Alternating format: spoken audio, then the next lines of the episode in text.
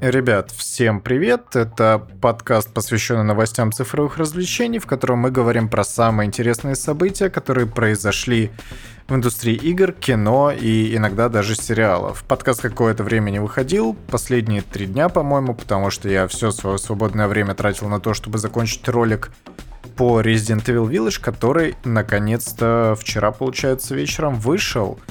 Я ссылку на него приложу в описание к подкасту. В ролике мы поговорили со спойлерами про игру, про то, как я ее прочувствовал. И, если честно, выводы у меня были немного неопределенные. В общем, э, посмотрите, что у меня по итогу получилось, а мы переходим к новостям. Nintendo проведет трансляцию Direct в рамках E3 15 июня, и это не, не очень интересно на самом деле, потому что они обещают показать какие-то новые игры. Это может быть любопытно в разрезе той информации, что на каком-то французском э, портале, на сайте французского ритейлера, точнее, появилась информация о том, что Nintendo Switch Pro будет стоить 400 долларов, и в сравнении с э, стандартной консолью, которая стоит всего лишь 300 долларов, это, в принципе, адекватная наценка за те возможности, которые предоставляет Pro-версия. Это более мощный чип, 4К в стационарном режиме, OLED-дисплей 7-дюймовый, и там еще по мелочи всякие ништяки. И возможно, анонсируют игры, которые выйдут уже на Nintendo Switch Pro, то есть новую Зельду покажут, и можно было бы предположить, что Nintendo также в ближайшее время анонсирует как раз саму консоль. Но данных об этом, к сожалению, пока что никаких нет, так что будем э, ждать. Руководитель внутренних студий Sony Херман Хюльст дал небольшое интервью, которое опубликовали в официальном блоге PlayStation. И давайте тезисно посмотрим, что он там вообще рассказал. Руководитель внутренних студий PlayStation Херман Хюльст дал небольшое интервью, выдержку из которого опубликовали в блоге PlayStation, и сейчас вам расскажу, что там было интересного. Во-первых, то, что релиз Horizon Forbidden West от Guerrilla Games пока что все еще планируется на конец 2021 года, но учитывая неспокойную ситуацию в мире, пандемию, которая все еще не отступает, релиз может быть отложен на более поздний срок. Но интересно на самом деле не это, а то, что и новый Horizon, и последующие God of War, и даже Gran Turismo 7, скорее всего, выйдут не только для current гена, для PlayStation 5, а также и для PlayStation 4. Но некоторые отдельные релизы, типа Ratchet Clank и Returnal, останутся эксклюзивами PlayStation 5. Также он подтвердил, что Band Studio занимается игрой по новой IP. Это будет экшен в открытом мире, в котором сотрудники студии развивают системы, которые создали для Days Gone. Sony ценит свою аудиторию на ПК и продолжит выпускать некоторые релизы на этой платформе, когда для этого настанет подходящий момент. Одновременных релизов на ПК и PlayStation в планах нет. Несмотря на частичный распуск и реорганизацию Japan Studio, для Sony очень важны разработчики из Японии и Азии. Компания сотрудничает со сторонними студиями, а также расширяет Team Esobi. Она работает над франшизой для всех возрастов. Но имелось ли в виду Астробот, неясно. И знаете, во всем этом самая любопытная в первую очередь реакция сообщества на те новости, которые рассказал Герман Хюльст. А именно про то, что в своей маркетинговой кампании PlayStation продвигала свою новую консоль PS5 как что-то совершенно невероятное и то, что никогда не могло появиться раньше в игровой индустрии. И это значит, что все игры, которые будут выходить на платформе, они невозможны больше нигде. И после этого объявлять практически в открытую о том, что, и Play... Э, что God of War Ragnarok — ну ладно, Forbidden West это дело такое, там игра не сильно отличается от Horizon Zero Dawn. И Gran Turismo 7 выйдут также на обоих поколениях. Знаете, сейчас, наверное, снова наступило то время, когда прошлое поколение консолей тянет игры назад, потому что их можно было бы разрабатывать под современное железо, означая самыми современными технологиями но, видимо, God of War не из их числа, потому что нужно все-таки учитывать, что игра должна хорошо работать даже на фатке PlayStation 4, которая вышла в 2014 году. И как железом 2014 года, даже со всей этой консольной оптимизацией игра должна работать, Ну, не совсем понятно, потому что это будут сразу очень серьезные ограничения. Короче, на Sony очень всего много посыпалось, потому что в очередной раз мы сталкиваемся с ситуацией, когда маркетинговая компания и желание завлечь как можно больше игроков и пользователей к своим продуктам сводится к... Ну, я не могу сказать, что вранью, знаете, а к преувеличению своих возможностей. И как-то это очень прям неприятно. Особенно учитывая то, что God of War вышел не в 2020 году, и даже не выйдет в 2021 году. Он выйдет в 2022, дай бог. То есть в такой ситуации делать игру, которая выйдет одновременно на двух поколениях консолей, ну это как-то совсем странно. К тому времени оригинальный PlayStation 4 будет уже 8 лет. 8. Э, 6 лет, я плохо считаю. 8. Нет, 8 лет. Оно вышло в 2014 году. 8 лет. Ну, это как-то совсем странно. Это все равно, что э, просто God of War, который вышел в 2018 году, анонсировать также и для PlayStation 3. Э, Но ну, это как-то там разрыв больше по времени, я понимаю. Но тем не менее, это как-то контринтуитивно. Короче, это прям огромные срачи в интернете подняло, потому что все... Ну как, знаете, срач в моем понимании это когда пользователи ругаются между собой, а тут как бы все более-менее едины в том смысле, что PlayStation всех обманула. И почему-то Короче, это какое-то очень странное поведение, если честно. У меня просто нет никаких э, возможных оправданий для Sony в этом плане. Это как-то, ну, совсем скверно, если честно. Не, ну то есть, я понимаю, я понимаю, какую цель они преследуют. То есть аудитория у PlayStation 4 это 100 миллионов человек, если не больше, там 140 даже, наверное. Это огромное количество людей. PlayStation 5 на данный момент продано, ну сколько, 10 миллионов консолей. К моменту выхода э, God of War Ragnarok это будет, ну дай бог, чтобы 15. И вместо того, чтобы делать платформу систем-селлером, точнее игру делать систем-селлером платформы PlayStation 5, они выпускают э, неплохие Returnal и, я уж очень надеюсь, очень неплохой, что там, Ratchet Clank, а их прям очень такой мощный продукт, за которым пошло бы огромное количество игроков и покупало бы консоли исключительно ради нее, выйдет также на предыдущей консоли. Очень странный подход, очень странный подход, и никак это, кроме как желанием продать побольше копий игры, я, если честно, ничего тут больше не могу найти. Смешно теперь звучат слова о вере в новое поколение, конечно. Подробности Far Cry 6, и давайте тезисно по ним пробежимся. Откажутся от системы уровня оружия из Far Cry New Dawn, хотя разработчики считают, что в аддоне она работала достаточно хорошо.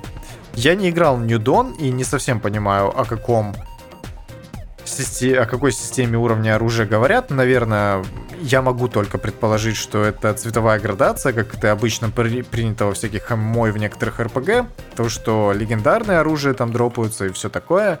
Это, конечно, очень странно смотрелось бы в Far Cry 6, которая претендует все-таки на реализм, потому что New Dawn, он был такой, знаете, больше рейдж, да, немного безбашенный, очень сильно безбашенный и цветастый.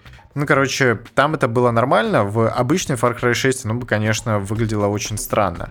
Отказались от аркадного режима с редактором карт, в игре будет Wingsuit, это костюм э, с крыльями, и крюк-кошка. NPC-компаньоны в игре в основном животные, вро- вроде уже показанного крокодила Гуапа, однако некоторые другие персонажи тоже время от времени будут помогать главному герою в сражениях.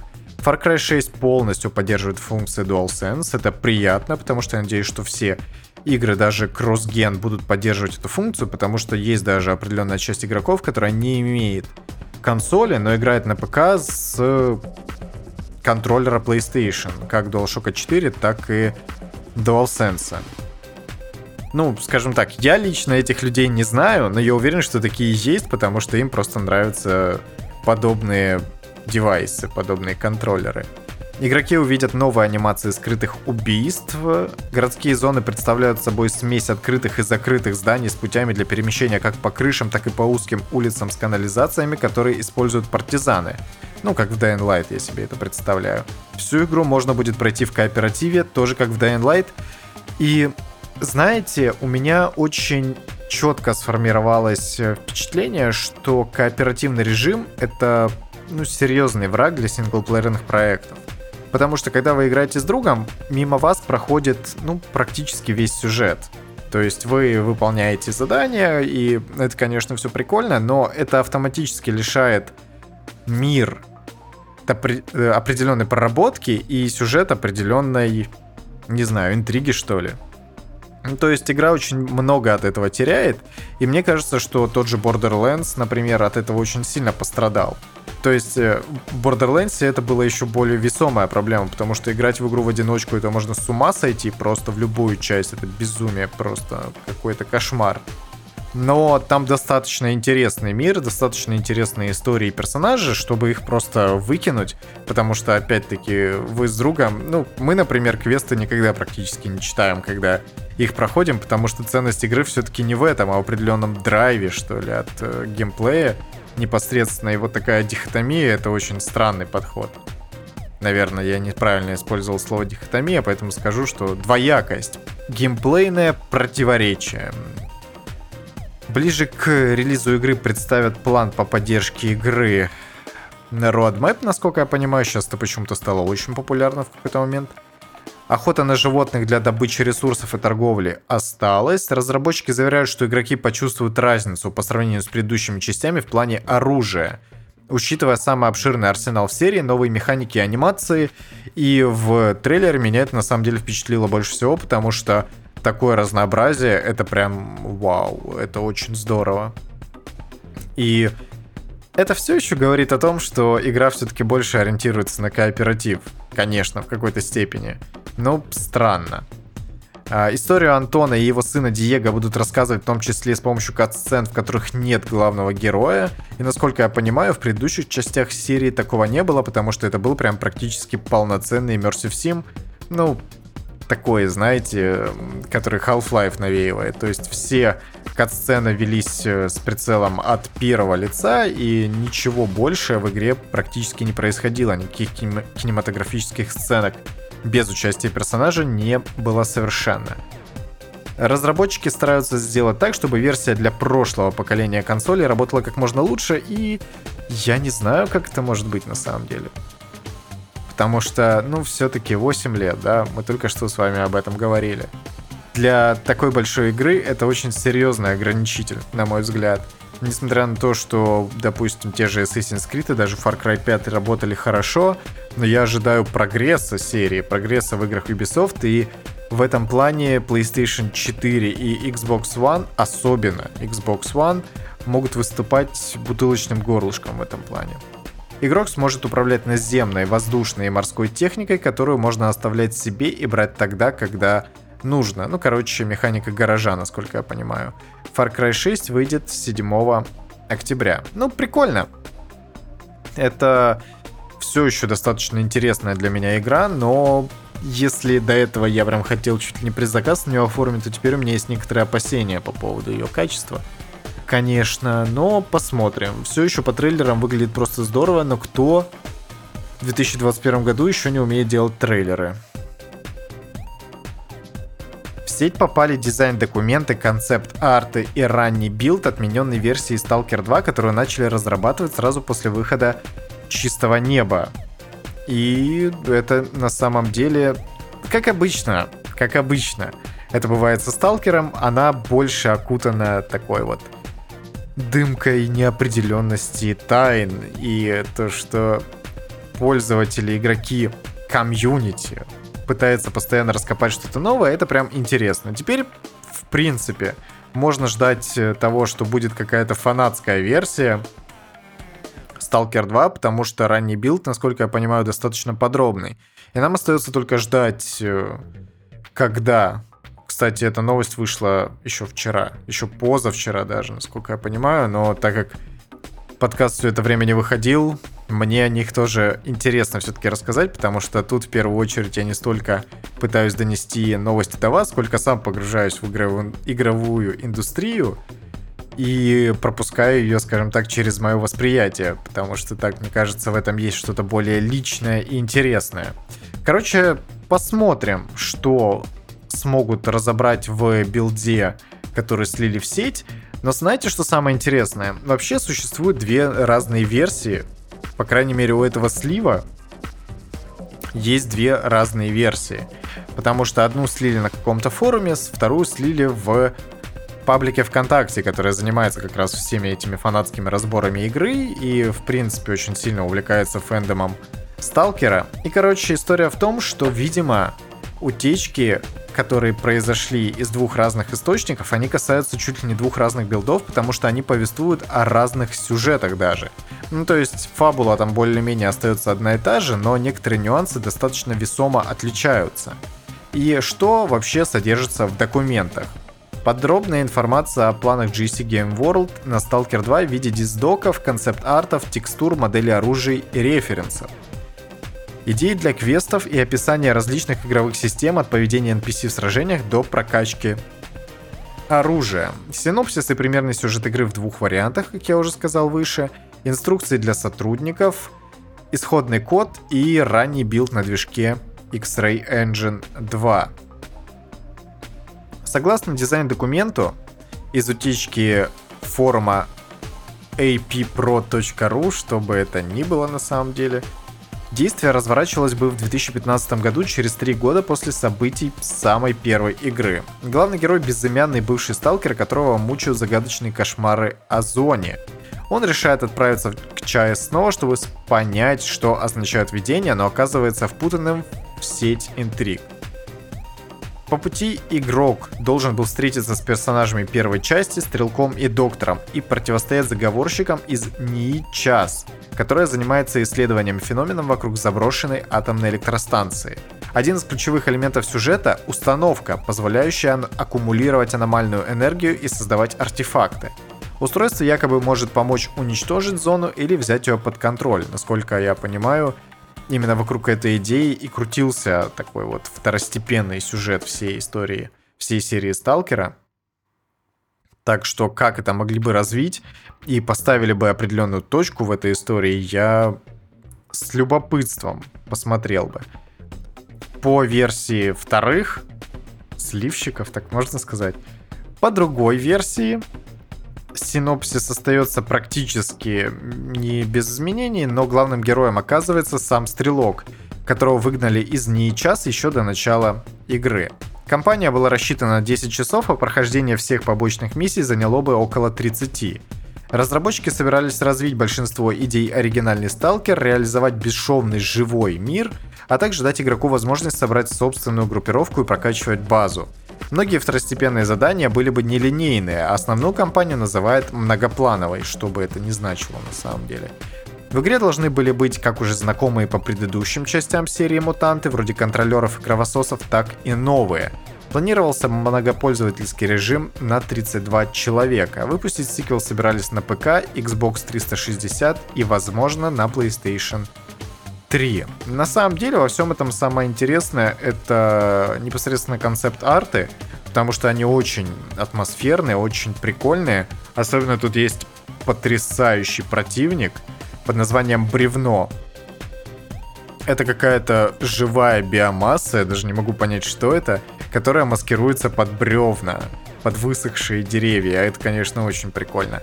В общем, я Ссылку на эту новость приложу в комментариях, точнее в описании к подкасту, так что вы можете почитать самостоятельно. Тут действительно есть на что обратить свое внимание и посмотреть на концепты. Тут еще также есть скриншоты из того самого билда, но выглядит он, конечно, ну, на уровне первой части Тени Чернобыля. То есть очень-очень скверно. Очень плохо. Ну, что ж, нам остается только подождать выхода второй полноценной версии Сталкера и надеяться, что она будет достаточно сильно отличаться от той версии, которую представили в слитых документах, потому что они, конечно, выглядят странно. Неудивительно, что от этой версии игры все-таки решили отказаться, потому что движок, на котором изначально разрабатывалась вся серия Stalker, это X-Ray Engine 2.0, который потом переработан и лег в основу первого метро, например. Это не очень качественный движок, конечно, судя по тому, как он работал, и то, что от него решили отказаться в пользу более прогрессивного Unreal Engine, особенно когда там игру представили, анонсировали, точнее, в 2018 году, совершенно неудивительно то, что X-Ray, он или должен быть допилен максимально, но я не знаю, целая команда должна была его разрабатывать по сей день для того, чтобы он был на уровне с тем же движком, который использует Fora Games, например. Ну, не знаю, поглядим, какую дополнительную информацию смогут датамайнеры раскопать в билде. И думаю, об этом мы еще будем говори- говорить на протяжении какого-то времени. Разработчик Mass Effect 3 рассказал о пасхалке в начале игры. С момента релиза ее так и не смогли активировать, это просто какой-то абсурд. В общем, в игре есть эпизод на Марсе, где вы высаживаетесь с собственного шаттла, и там были такие, ну, панели, насколько я понимаю, солнце... Пускай будет солнечные. Тогда к нему подъехал бы маленький марсоход и кивнул бы в его сторону. Говорят, что это отсылка к марсоходу Opportunity. И он прям так сокрушался по поводу того, что эту пасхалку никто не нашел, но на то, какие действия нужно совершить, чтобы ее активировать, в игре совершенно нет никакого намека. Поэтому почему ее никто не нашел, ну, это совершенно неудивительно, несмотря на то, что датамайнеры копались в файлах игры и модельку самого марсохода уже находили, но триггернуть саму пасхалку никак не удавалось странно, короче. В моем понимании это прям такая специфическая супер пасхалка, которую и неудивительно, что никто раньше не находил. В Steam открылся предзаказ King's Bounty 2, и игра стоит 1700 рублей за стандартную версию. Их всего три разные штуки, там добавляют всякие и внутриигровые предметы, и цифровой артбук, официальный саундтрек, но это в более high-grade версии, скажем так. В общем, знаете, мы уже как-то, может, месяц или два назад говорили про King's Bounty 2. Я уже тогда говорил, что видел превью этой игры, и оно было, несмотря на то, что промоутирующее игру, проплаченное, очевидно, отзыв про этот билд игры, который представили, был достаточно, ну, сдержанным, потому что, мне кажется, King's Bounty 2 отказалась от того, что было прекрасного в первой части и в ее многочисленных аддонах на 10 тысячах штук. Игра перестала быть самобытной. И я, конечно, понимаю, что у нас в СНГ не так много действительно квалифицированных разработчиков, которые умеют делать классные игры, по крайней мере, в своей нише, да, такой вот инди 1A или Double A, если хотите. Но King's Bounty 2 выглядит очень скверно. Это действительно похоже на какую-то абсолютно не выдающуюся европейскую RPG 2010-х, знаете, годов. И это абсолютно не похоже на King's Bounty. Ну, что хотите со мной делать, я эту игру не жду, у меня нет эмоционального вовлечения к самой серии. И вот эти трейлеры, скриншоты и даже превью вообще никак не мотивируют меня обратить внимание на эту игру. Несмотря на то, что люди в комментариях пишу, пишут, что в принципе игру ждут, но цена кажется слишком завышенная. 1700 рублей за такого качества продукт. Ну, по крайней мере, на первый взгляд кажется немного неоправданным.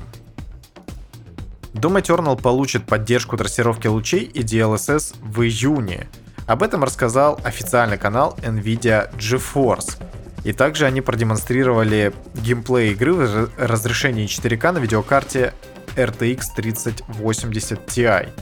И да, знаете, Doom, конечно, всегда был достаточно специфической в своем стилистическом, скажем так, жанре игрой, но сейчас он выглядит достаточно интересно. Очень, очень интересно, очень красиво выглядит игра. Че уж греха таить. И DLSS ей, конечно, в этом плане может помочь, но что еще тут добавить, я, если честно, не знаю. Те, кто заинтересованы, у кого есть карты новых поколений, в принципе, могут игру попробовать в 4К с DLSS опционально и с ray tracing ом, я думаю, что вы точно ничего не потеряете. И знаете, хочется отметить, что даже в таких условиях на представленном ролике FPS не падал ниже 90. Да, я понимаю, что это супер топовая карта, но там и все настройки графики выкручены на максимум. Так что оптимизация в Думе и в Думе Eternal это, конечно, прям выше всяческих похвал.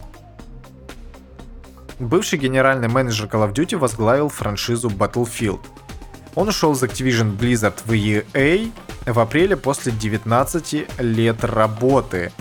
И он станет старшим вице-президентом и генеральным менеджером франшизы Battlefield. Это, конечно, интересно.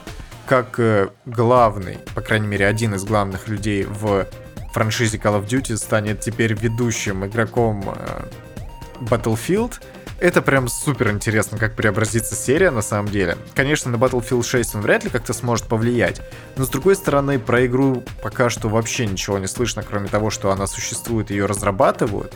Ее даже, по-моему, анонсировали, но пока что больше никаких информаций про нее раздобыть не удалось. Так что посмотрим, как Байрон Бит повлияет на разработку последней номерной части Battlefield и как его влияние окажется на франшизе в целом.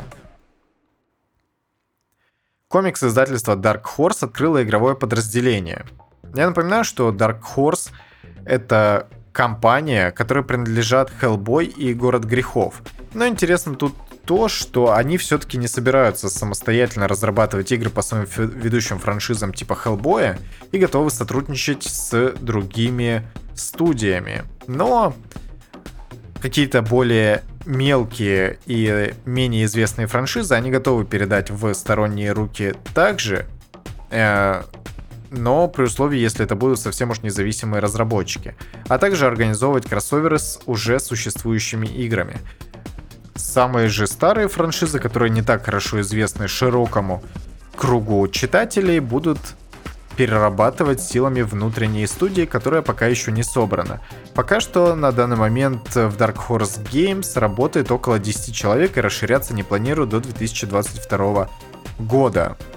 И тут единственное, что интересно, о том, что наконец-то Hellboy какой-нибудь может получить действительно хорошее продолжение в виде или ремейк в виде компьютерной игры, потому что франшиза классная и достойна того, чтобы ее развивать в других медиапространствах, так что поглядим.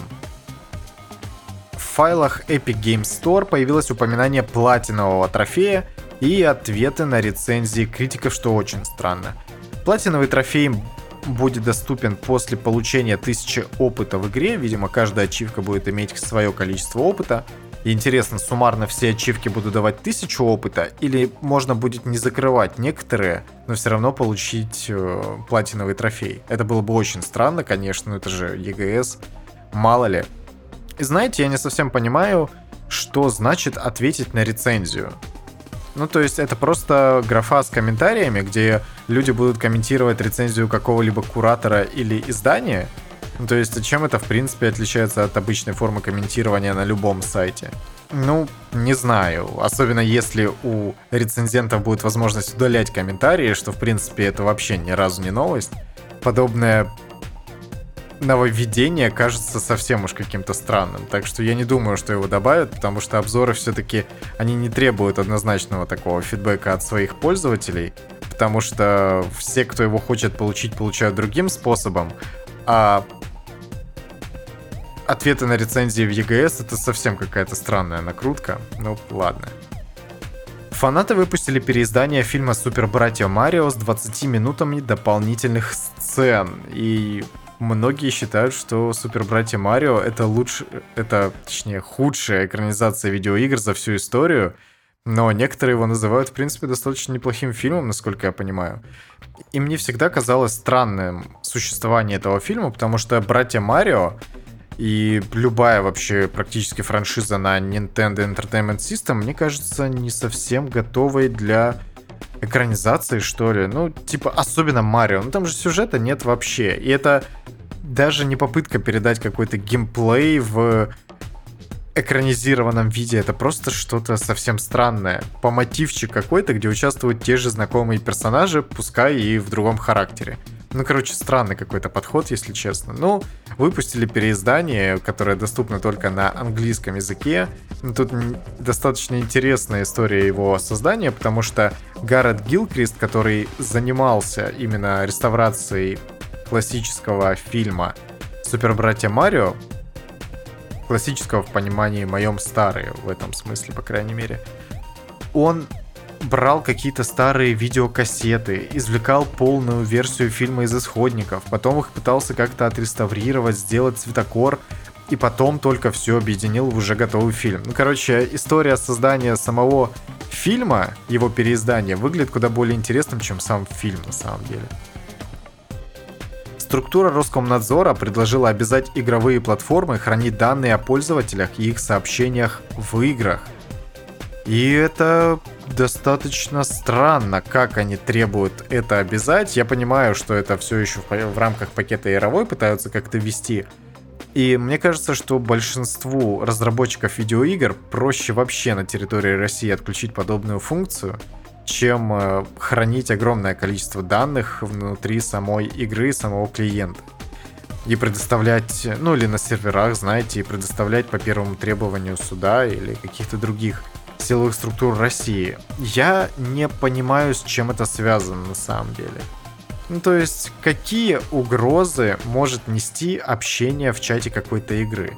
Я понимаю, что недавно был прикол с тем, ну как прикол, кто-то посчитал это приколом смешным, написать в чате World of Tanks, что он э, школу пойдет завтра взрывать, и после этого к нему приехали, естественно, по вызову. Но подобные шутки я вообще не считаю смешными на самом деле и всячески осуждаю, потому что, ну, а в чем прикол?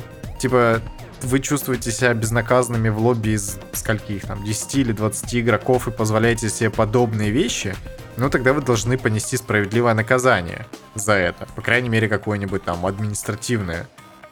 Потому что пока что это, конечно, какое-то безумие. И учитывая то, что игры все еще находятся в не совсем понятном юридическом поле, по крайней мере в России, как они собираются это регулировать, не совсем понятно. Но да, теперь еще нужно будет многим игрокам вести себя более корректно, что я считаю правильным все-таки подходом.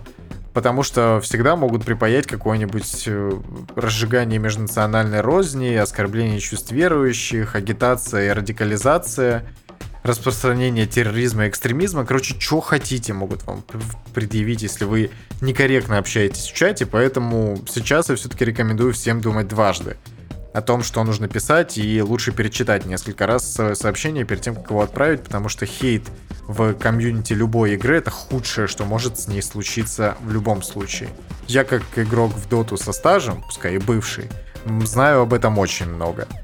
Но это все еще должно быть не подсудное дело, come on. Это совсем не серьезно. С другой же стороны, что хорошее можно отметить, это то, что они назвали э, лутбоксы экономической угрозой и вообще не очень приятной историей. Проблема в том, что они еще помимо лутбоксов предложили дать какое-то юридическое определение и какой-то правовой статус, помимо лутбоксов игровой валюте, а также стриминговым платформам и донатам. То есть э, теперь донаты будут облагаться дополнительным налогом. Но, насколько я понимаю, все серьезные стримеры и так ведут свое ИП и декларируют свои доходы даже посредством донатов. Но Короче, мне это не очень нравится в любом случае, несмотря на то, что у этого могут быть какие-то позитивные намерения, но у нас, как обычно, любые позитивные намерения оборачиваются закручиванием гаек, что не очень приятно, очевидно. Riot работает над мобильной версией Valorant. И это очень интересная новость, потому что мобильный гейминг, как я уже неоднократно повторял, развивается просто семимильными шагами. Уже даже сейчас на ПК Valorant играют около 14 миллионов игроков, и это только за первый год существования игры. Конечно, аудитория ежемесячная того же CSGO около 20-24 миллионов игроков, но я думаю, что Valorant его нагонит уже к концу 2021 года. Потому что все-таки он становится все более и более популярен в тех странах, в которых э, более платежеспособная публика. К сожалению, это все-таки самое главное в плане выбора игры, потому что если вы проследите, где популярны условно-бесплатные или практически полностью бесплатные э, Dota 2 и CSGO, причем, опять-таки, я не знаю, CSGO сейчас за деньги продается. Раньше у него была стоимость 10 долларов, но, по-моему, в какой-то момент его сделали бесплатным. Это те страны, в которых экономическая ситуация не очень хорошая.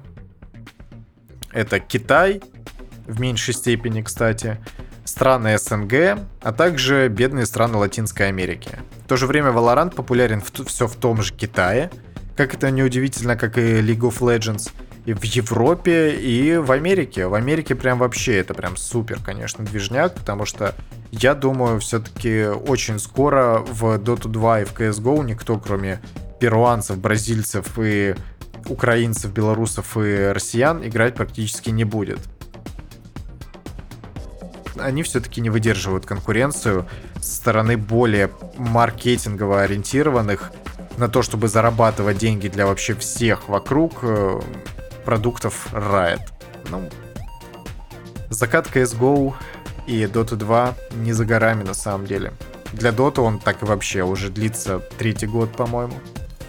Ну и последняя новость на сегодня. Крис Хемсворт объявил о завершении съемок четвертого Тора. Фильм выйдет в российский прокат 5 мая 2022 года. Об этом актер написал в своем инстаграме, поблагодарив остальных актеров и съемочную команду за работу над картиной. Он отметил, что фильм будет чертовски сумасшедшим и смешным. Посмотрим, что в итоге получится на самом деле.